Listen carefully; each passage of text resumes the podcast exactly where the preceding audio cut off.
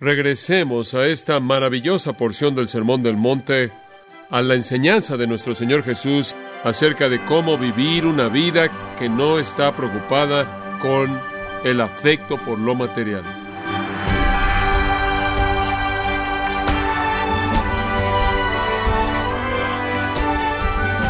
Sea usted bienvenido a este su programa Gracias a vosotros con el pastor John MacArthur.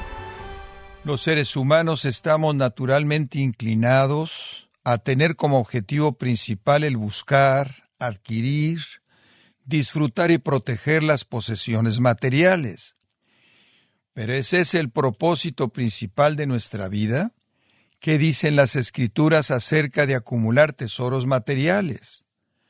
Hoy el pastor John MacArthur, en la voz del pastor Luis Contreras, nos enseñará acerca del peligro del amor a lo material en la serie El peligro de amar el dinero, aquí en gracia a vosotros.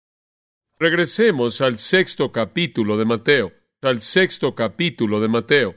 Y quiero que regresemos a esta maravillosa porción del Sermón del Monte, a la enseñanza de nuestro Señor Jesús y veamos los versículos 19 al 34 al final del capítulo. Y al hacerlo, entender la enseñanza tan básica, elemental de nuestro Señor acerca de cómo vivir una vida que no está preocupada con el afecto por lo material. Ahora, al ver Mateo 6, 19 al 34, tenemos una porción muy práctica de las Escrituras, la cual nuestro Señor bosqueja.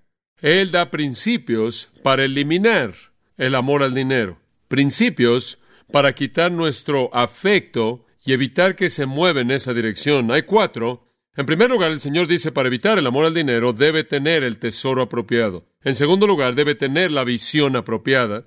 En tercer lugar, debe tener la lealtad apropiada. Y en cuarto lugar, la confianza apropiada.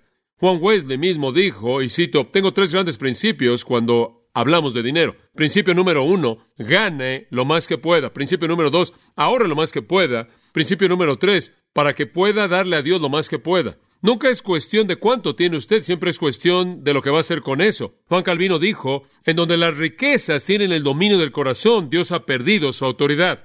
Eso es verdad, porque en donde las riquezas tienen el dominio del corazón, cuando el Espíritu de Dios impulsa a alguien a dar dinero al reino, a invertir en el reino, la persona resiste en esa protección de orgullo que busca satisfacer sus deseos personales en sus propias inversiones y por lo tanto la autoridad de Dios en esa vida es ignorada y hecho un lado.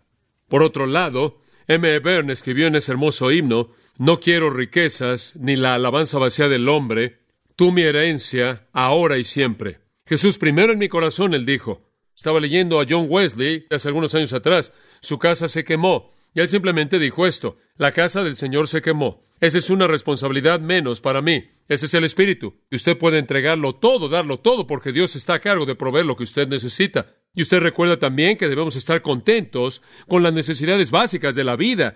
Estar contentos, dice las Escrituras, con las cosas que tenéis. Esa es la idea. Y cualquier cosa más allá de eso, Dios puede querer usarnos para usar en el futuro en su reino.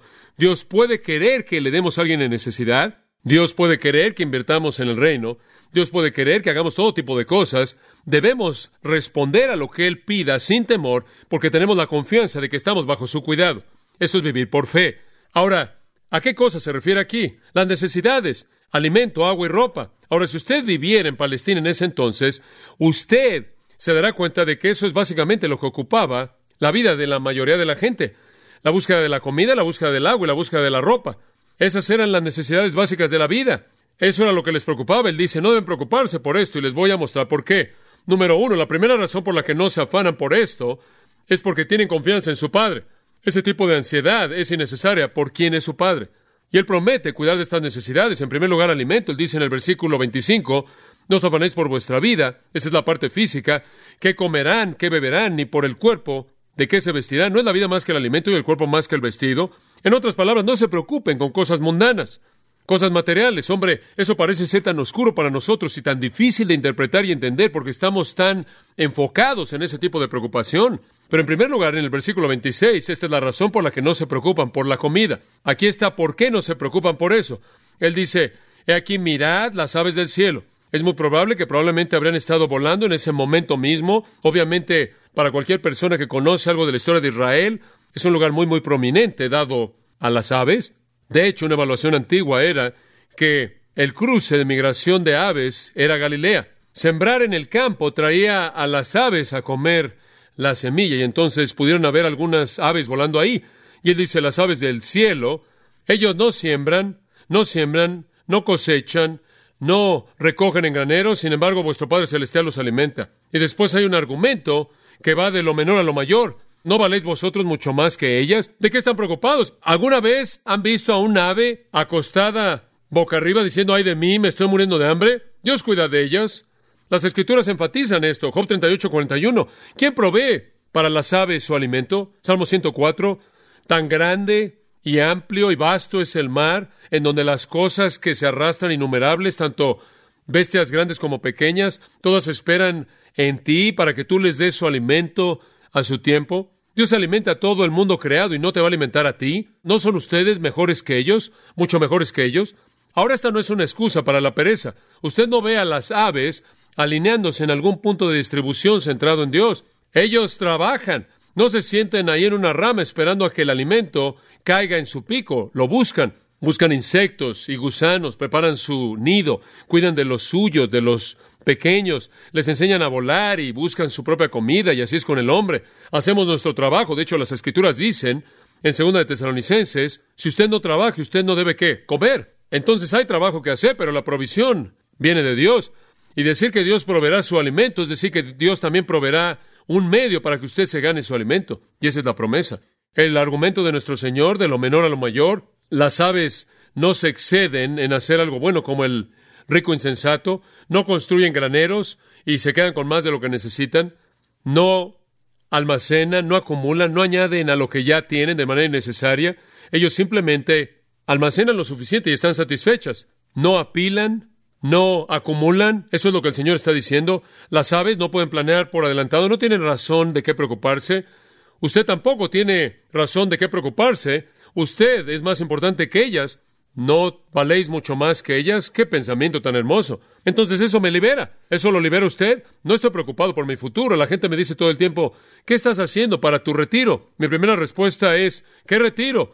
¿Quieres decir cuando deje de predicar? Eso va a suceder cuando ya no tenga voz. ¿Qué quieres decir con que qué estoy haciendo para mi retiro? ¿Me estás hablando del punto en el que ya no tengo nada que hacer más que sentarme y satisfacer mis deseos personales con todo lo que he acumulado? Nunca voy a llegar a ese punto.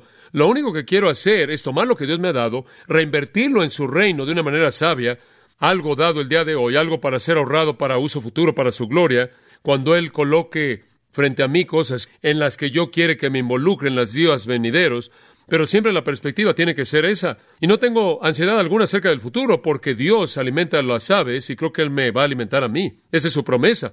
Y cuando Él deja de alimentarme a mí es porque Él quiere que yo me vaya a casa.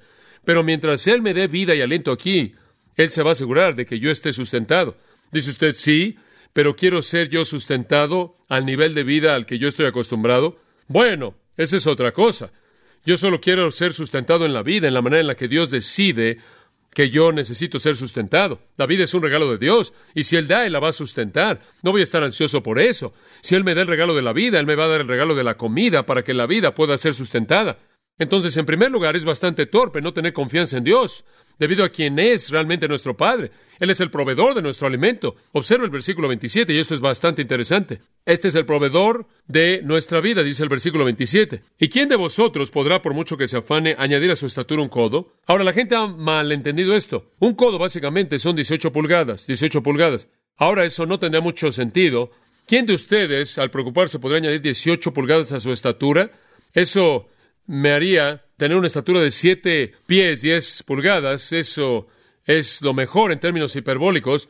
Lo que usted tiene que entender es que la palabra eliquía básicamente significa no tanto su estatura como su duración de vida. Y la idea es algo metafórica. Él está diciendo, ¿quién de ustedes puede preocuparse y así lograr que tenga una vida más larga? Y lo opuesto es la verdad, usted se preocupa y lo más probable es que usted tenga una que corta.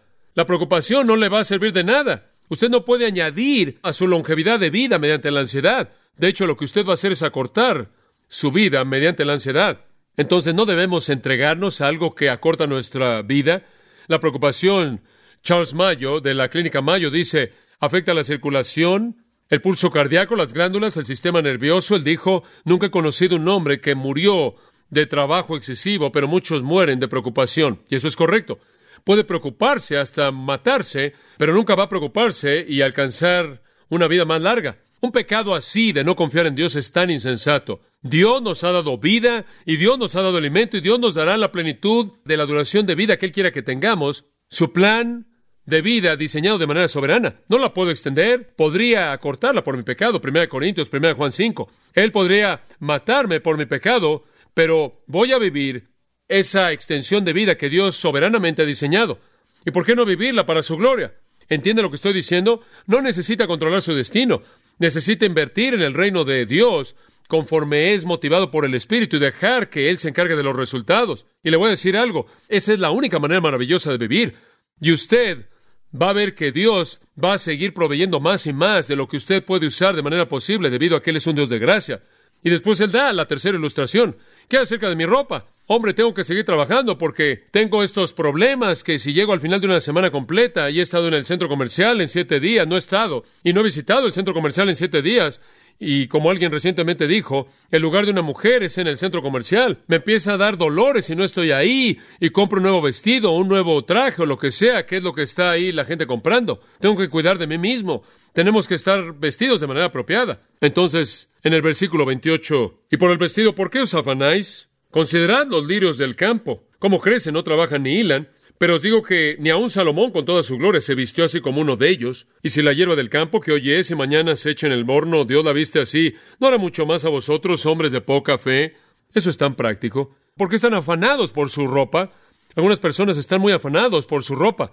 No quieren salir de la casa si traen algo puesto que usaron el día anterior. Son muy conscientes de lo que usan para vestirse.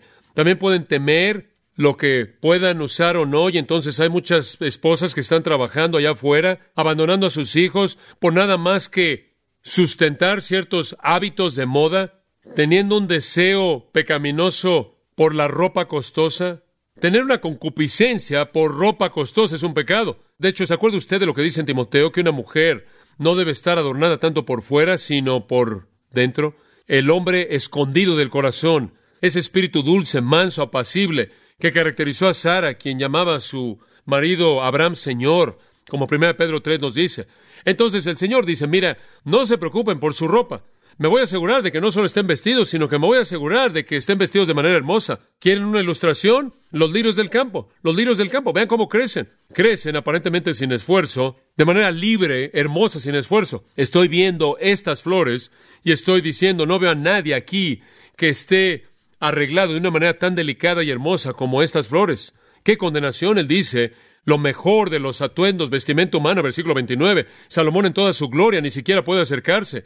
Esa pequeña flor, esa hermosa flor gentil pequeña, esa flor frágil, era más hermosa que cualquier atuendo hermosa, frágil en su belleza, haciendo un lado cualquier atuendo que Salomón jamás tuvo, palidece en comparación a la magnificencia de esa flor. La tela más fina que cualquier ser humano jamás vistió no puede bajo un microscopio verse nada cercano más que al silicio.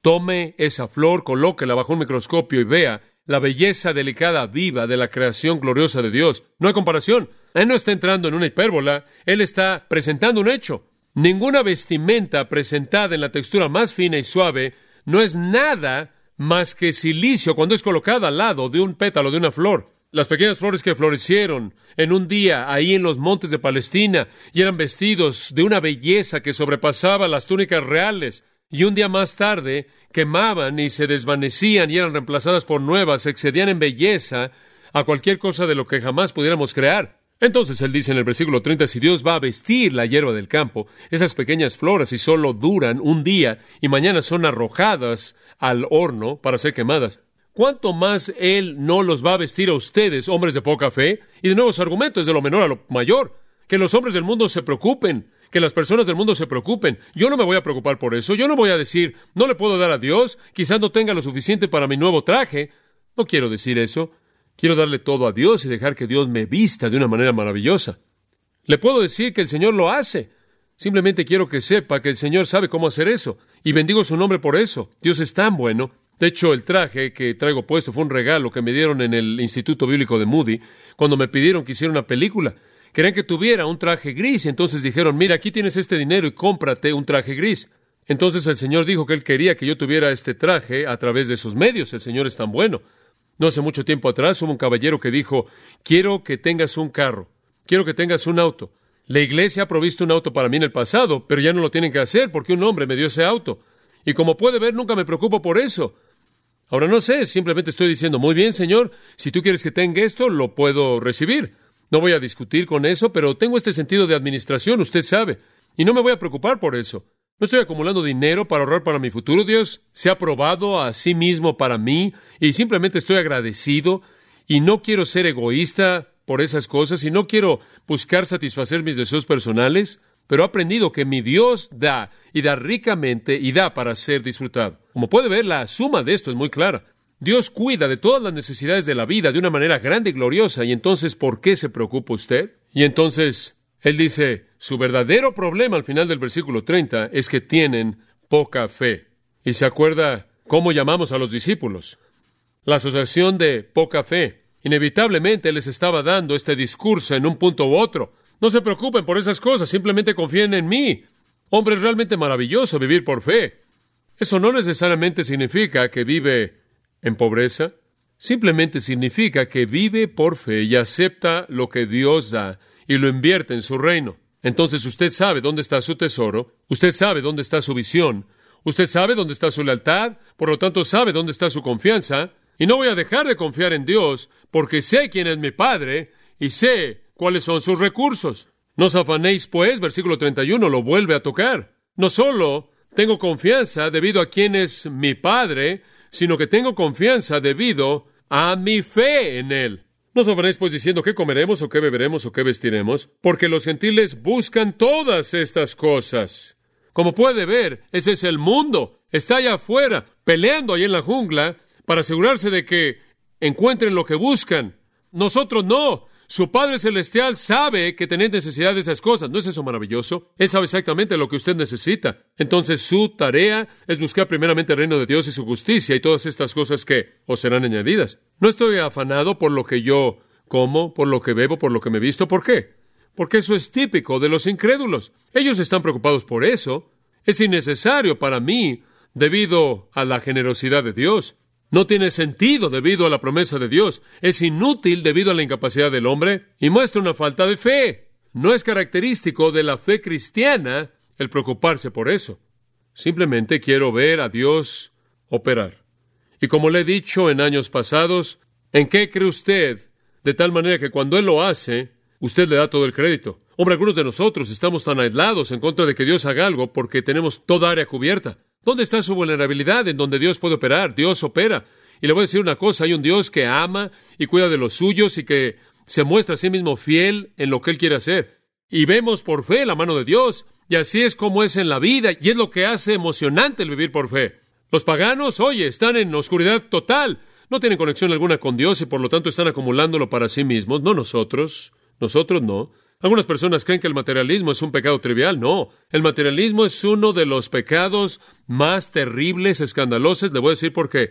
Porque le da un golpe a la naturaleza y la promesa de Dios. ¿Entiende usted eso? Es un pecado devastador en contra de la naturaleza de Dios como proveedor y la promesa de Dios, quien dijo que Él va a cuidar de los suyos.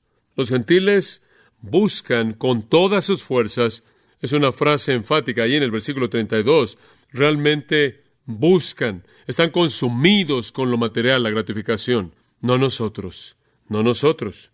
¿Qué buscamos? Bueno, en primer lugar, sabemos que nuestro Padre sabe que tenemos necesidad de todas estas cosas. Él sabe que necesitamos comida, Él sabe que necesitamos ropa, Él sabe que necesitamos cuidar de nuestras familias, Él sabe todo eso. Mas nosotros buscamos primeramente el reino, y Él añade todo eso. Así es como debe vivir. Entonces usted no ama el dinero, ama a Dios. Usted no busca el dinero, usted busca a Dios. Usted no busca ser rico, usted busca hacer su mejor esfuerzo. Él sabe que usted tiene necesidad de estas cosas. Y después, finalmente, en el versículo 34, y regresaremos al versículo 33 en un minuto, simplemente para concluir. Pero en el versículo 34 él está diciendo, yo tengo confianza en Dios, debido a quién es mi Padre, debido a mi fe en Él, Y después, finalmente, Él en cierta manera dice, debido a mi futuro. Así que no os afanéis por el día de mañana. No se preocupe por el mañana, porque el día de mañana traerá su afán, basta a cada día su propio mal. No se preocupe por el mañana. ¿Por qué? Porque Dios es el Dios del mañana. Mañana va a ser lo que el mañana sea, pero Dios será quien Dios es mañana, así como lo es hoy. Dios es el Dios del mañana, así como lo es el Dios del hoy. Las preocupaciones del mañana estarán ahí mañana y así también estará Dios y quiero vivir para el hoy. Qué enfoque tan maravilloso a la vida. La preocupación por el futuro debilita a la gente constantemente. Están preocupados normalmente por lo que no ha pasado, ¿no es verdad? Normalmente están preocupados por lo que nunca sucederá y entonces pierden el gozo de lo que podría pasar hoy porque se han sentenciados a sí mismos a una ansiedad por un futuro no existente. Él dice, el día de mañana traerá su afán. El mañana estará afanado por sí mismo. Cada día tiene suficientes problemas en sí mismo. Usted no necesita los problemas del mañana añadidos a los de hoy. ¿Entiende eso? Pero algunas personas no están satisfechos con los problemas de hoy. Quieren años de problemas empujados al hoy. No sé por qué. Dios solo le da fortaleza para qué. Hoy.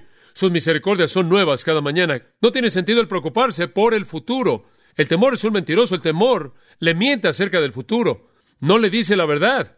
No afecte el presente al preocuparse por el futuro. Entonces, lo cuarto es que usted debe tener la confianza apropiada. Usted confía en Dios, quien es su Padre, usted cree en Él, usted deja que Él se encargue del futuro y usted vive para el día de hoy. Amados, ustedes no son huérfanos espirituales. Ustedes son los hijos de Dios. Él no lo ha abandonado usted, Él está ahí. Él va a satisfacer toda necesidad. Entonces regresemos al versículo 33 y enfoquémonos finalmente en aquello para lo que debemos vivir. Mas buscad, primeramente, esa es la prioridad, el reino de Dios y su justicia. ¿Qué quiere decir con eso?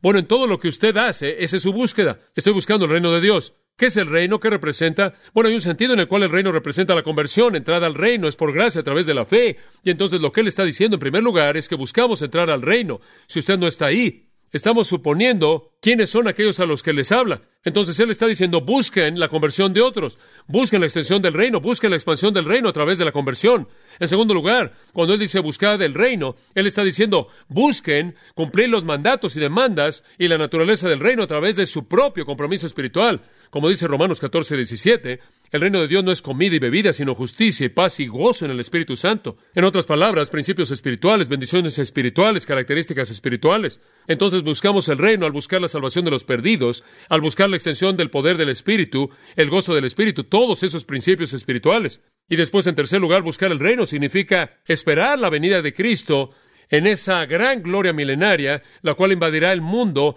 y va a traer lo que en última se volverá el reino eterno de Cristo. Busca el reino en todo sentido, que toda su vida y su energía y su talento y su tiempo y todo su dinero se enfoquen en la extensión del reino, ese es el punto. Y después, si Dios responde al darle mucho, darle poco, usted va a estar contento, satisfecho, porque usted sabe que sus necesidades serán satisfechas.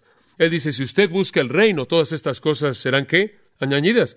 Cuando alguien viene y me dice, hombre, no sé si tengo suficiente dinero para vivir, con frecuencia le voy a decir, bueno, quizás no es porque has estado dando lo suficiente. Algunas veces la gente da un paso atrás y dice, ¿por qué? No podría dar más. Quizás la razón por la que usted no puede dar más es porque no ha dado lo suficiente. Nunca se ha dado el privilegio de vivir bajo las promesas de Dios. Bueno, quiero que el Espíritu Santo aplique esto a nuestros corazones individualmente conforme pensamos y meditamos en esto. Inclinémonos en oración. Padre, te damos gracias por la buena palabra que viene a nosotros a partir del querido apóstol Pablo, quien dice que debemos evitar el amor al dinero, porque es una raíz de todo tipo de mal. Te damos gracias por esa sabiduría, esa sabiduría inspirada por el Espíritu Santo, que nos recuerda que la gente que busca eso como un estilo de vida está consumida con todo tipo de tristeza, erran de la fe, son traspasados como carne, con una espada, con su alma literalmente despedazada. Padre, ayúdanos a que nunca busquemos esas cosas que son tan insatisfactorias, sino que ayúdanos a amarte tanto que lo único que busquemos sea la extensión de tu reino, para que nuestros recursos estén entregados a eso. Y si tú en tu gracia nos das un hogar cómodo que lucemos para tu gloria y lo compartamos con otros, y si tú en tu gracia nos das ropa y un auto y algunos de los beneficios de la vida, la capacidad de viajar y de disfrutar algunas cosas especiales que coloquemos en nuestros hogares objetos de belleza, arte, retratos, fotos. Ayúdanos a reconocer que la fuente de la belleza, la fuente del diseño viene de ti y que te demos la gloria por ello y lo compartamos con otros para que puedan también, al disfrutar su belleza, vean la maravilla de la mente creadora de nuestro gran Dios. Señor, simplemente danos ese enfoque en todo. Y Señor, ayúdanos a tomar nuestros recursos y bajo el impulso del Espíritu de Dios, no hacer un lado tu autoridad, conforme tú nos llamas a invertir en la eternidad, para que el reino sea edificado. ¿Para qué más podríamos vivir? Y después saber que tu mano bondadosa y de gracia, la cual continuamente derrama en nosotros los beneficios de tu gracia dulce. Bendice a toda persona aquí, Señor. Hay algunos que están luchando con esto, algunos que tienen mucho y están luchando con ser egoístas, algunos que tienen muy poco y están luchando con que sus necesidades mismas sean satisfechas. Ayúdanos a todos, Señor, a nivel personal e individual, en esa relación íntima que disfrutamos contigo, a buscar tu voluntad y esperar tu provisión y estar contentos con lo que tenemos, sea mucho o poco, sabiendo que eres tú el que nos has dado para tu gloria. En el nombre de Cristo. Amén.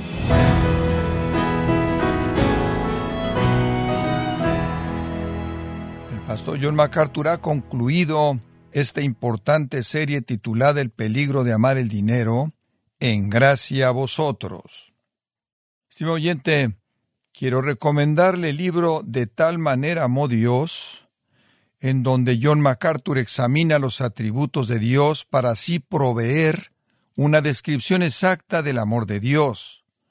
Adquiéralo en la página gracia.org o en su librería cristiana más cercana, recordándole también que puede descargar todos los sermones de esta serie El peligro de amar el dinero, así como todos aquellos que ha escuchado en días, semanas o meses anteriores, animándole a leer artículos relevantes en nuestra sección de blogs, ambos en gracia.org. Si tiene alguna pregunta o desea conocer más de nuestro ministerio, como son todos los libros del pastor John MacArthur en español o los sermones en CD que también usted puede adquirir, escríbanos y por favor mencione la estación de radio por medio de la cual usted nos escucha en gracia a vosotros.